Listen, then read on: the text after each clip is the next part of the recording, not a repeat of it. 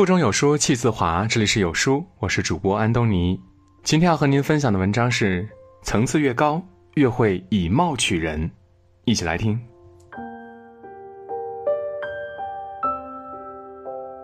昨天下班回家的地铁上，一号线照例挤满了人。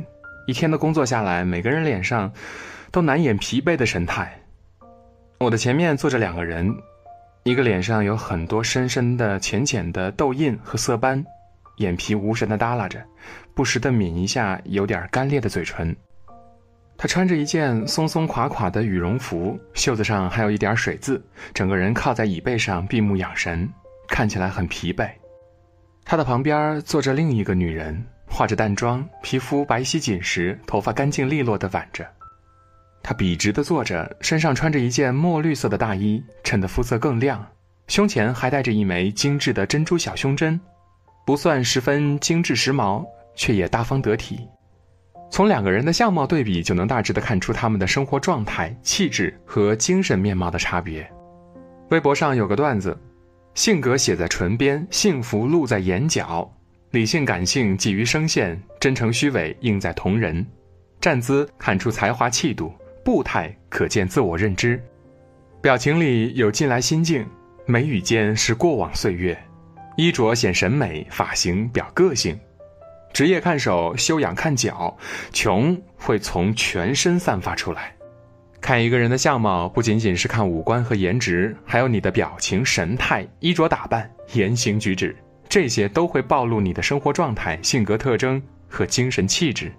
你的相貌就是你的镜子，照出你的一言一行。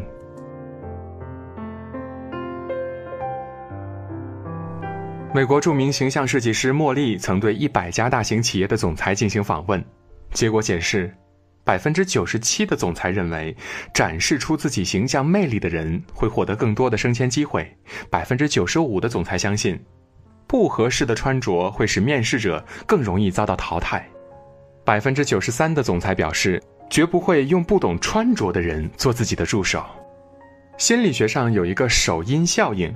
当人们第一次与某人或物相接触时，会留下深刻印象。第一印象最先输入的那些信息作用最强，持续的时间也最长，比以后得到的信息对于事物整个印象产生的作用更强。而第一印象百分之五十以上是由你的相貌造成的。美国总统林肯的朋友向他推荐了一个才识过人的阁员，林肯只见了一面，却很快拒绝了。朋友问他原因，他说：“这人长得太丑，我不喜欢他的长相。”朋友惊呼：“怎么能以貌取人？难道一个人长得不好看也是他的错吗？”林肯回答：“一个人过了四十岁就应该要为自己的面孔负责。为什么呢？心理学家研究发现，相貌不是天然生就的，而是长期的心理和行为的修炼在脸上的投射。所谓相由心生。”一个人的情绪、个性、神态会在你的面部肌肉上留下痕迹，经年累月就变成了你的面孔。年龄越大，呈现在你脸上的内涵也就越明显。曾国藩有一部著作《兵谏》，通过实践总结出一套识人之法，通过看一个人的相貌和身体语言来判断对方的性格品行。他总结了一段口诀。邪正看眼鼻，真假看嘴唇，功名看气概，富贵看精神，主意看指爪，风波看脚筋。若要看条理，全在言语中。曾国藩认为，一个人的精神状态主要集中在他的两只眼睛里，一个人的骨骼风俊主要集中在他的一张面孔上。精神和骨骼就是一个人的两扇大门。可以由此看出人的气质品行。王尔德说：“只有浅薄的人才不会以貌取人。看云可知天气，相貌能取人品。以貌取人是透过你的相貌看见你无处隐藏的内涵。”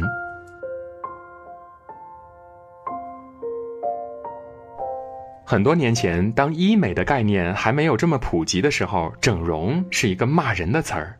大家都觉得你丑，你才需要整容。但医美机构在对客户进行分类管理时，才发现一个有趣的现象：医美真正的核心客户其实是那些经济实力雄厚、了解自己的容貌特征、有明确的长期保养计划的人。他们的颜值、形象和气质比一般人都要出众，对自身的相貌要求也高于常人。陆姐今年四十多岁了，是毕业于北大的高材生，一家公司的总裁，两个孩子的妈妈。她有一张童颜脸。巴掌大小的小脸，皮肤白皙紧致，看不到一点松弛下垂的迹象。看她的脸，你会猜测她最多不过三十出头。她身材娇小，腰身盈盈一握，穿上显身材的连衣裙，完全像少女一样身姿挺拔。她还有一口娃娃音，像志玲姐姐一样说话，声音温柔甜糯，从来不对人大声呼叫，即使生气也能保持好仪态。在大家眼里，陆姐是女神一样的存在，但陆姐一语道破，她的好相貌是长期保养、锻炼和禅修的结果。从三十多岁开始，陆姐就开始到医美机构给自己做长期抗衰保养计划，每个月两次皮肤保养，一年一次超声刀。虽然身形看起来瘦弱，但陆姐可是跑过几个马拉松的长跑选手。每天一小时雷打不动的跑步时间，每周两次瑜伽健身。陆姐常年坚持禅修，是素食主义推广人，每年定期闭关禅修半个月。越是对自己要求高的人，越注重对自己颜值和形象的管理。你的相貌就是你的自律，是你对自己的管理和规划。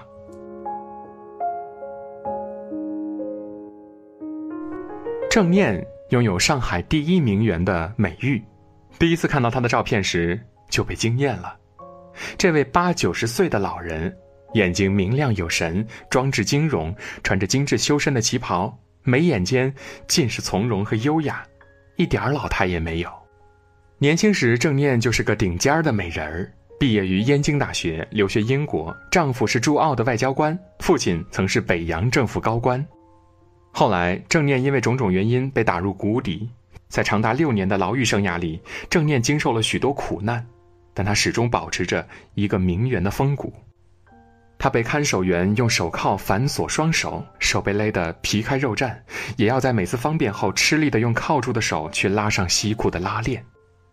他不允许自己衣衫不整的不体面，他坚持每天阅读好几个小时，直到头昏眼花。他拒绝大声嚎哭求饶，绝不在莫须有的认罪书上签字。他省下一口饭，也要把手指贴到满是污渍的墙上，以保持墙面的整洁干净。出狱后，六十五岁的郑念远赴美国，一个人快速的适应起全新的生活，学会在高速公路上驾驶汽车，学会超市购物和使用银行自助提款机。一九八七年，七十四岁的郑念出版全英文个人小说《上海生死劫》，在欧美引起轰动。《上海生死劫》的中文翻译程乃山曾描述过第一次见到郑念的场景：七十多岁的他开着一辆白色的日本汽车，穿着一身藕色、胸前有飘带的真丝衬衫和灰色丝质长裤，黑平跟尖头皮鞋，一头银发，很上海。这是一位真正的美人儿，不论经历什么样的磨难，始终保持优雅和美丽。可可香奈儿曾说：“二十岁的脸是天生的，三十岁的脸是生活雕刻的，但五十岁的脸，是你自己选择的。”正如有人所说：“年轻的美不足为奇，年老的美才更有说服力。”刘嘉玲年轻的时候是被人排斥的花瓶。人们只记住了她的花边新闻和绑架风波，等到五十多岁的时候，却凭借个人魅力疯狂圈粉。大家突然发现她的高情商和底气，有不老的容颜、惊人的财富、影帝老公，最重要的是她的气场和洒脱，活出了多少人梦寐以求的样子。刘嘉玲说：“女人的美丽从来都是慈悲、宽容、内心强大和对自身认识、进化提升的过程。”一个人的容貌里承载着他的过往和人生。对自己的样貌负责，就是对自己的人生负责。奥黛丽·赫本说：“若要优美的嘴唇，就要讲亲切的话；若要可爱的眼睛，就要看到别人的好处；若要苗条的身材，就要把你的食物分享给饥饿的人；若要美丽的秀发，在于每天有孩子的手指穿过它；若要优雅的姿态，走路时要记住，行人不止你一个。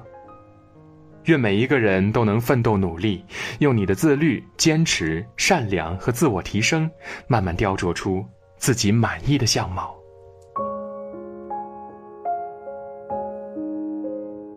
在这个碎片化的时代，你有多久没有读完一本书了？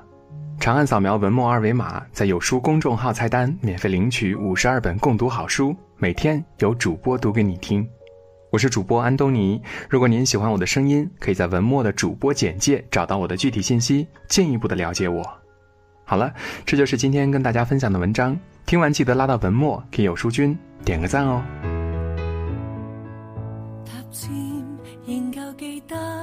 这拥抱极美好，爱有千斤重，重过无涯的铁路。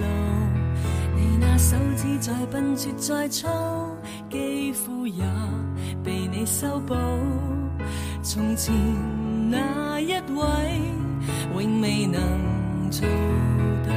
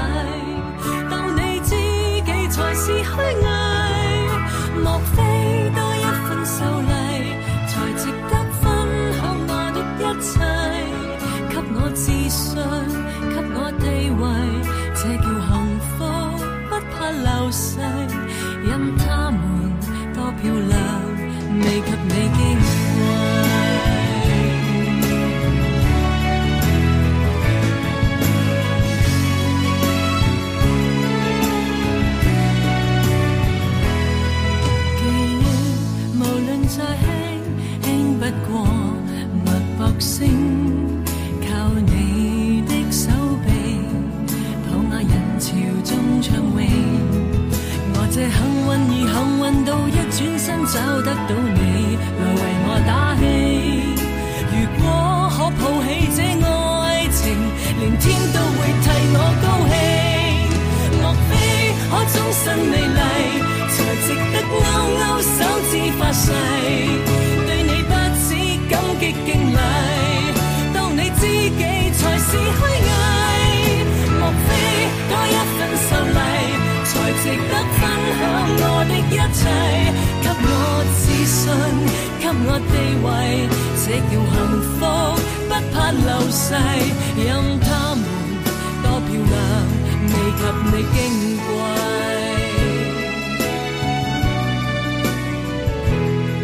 因有自信，所以美丽，使我自卑都放低，在半空之中亲你，see.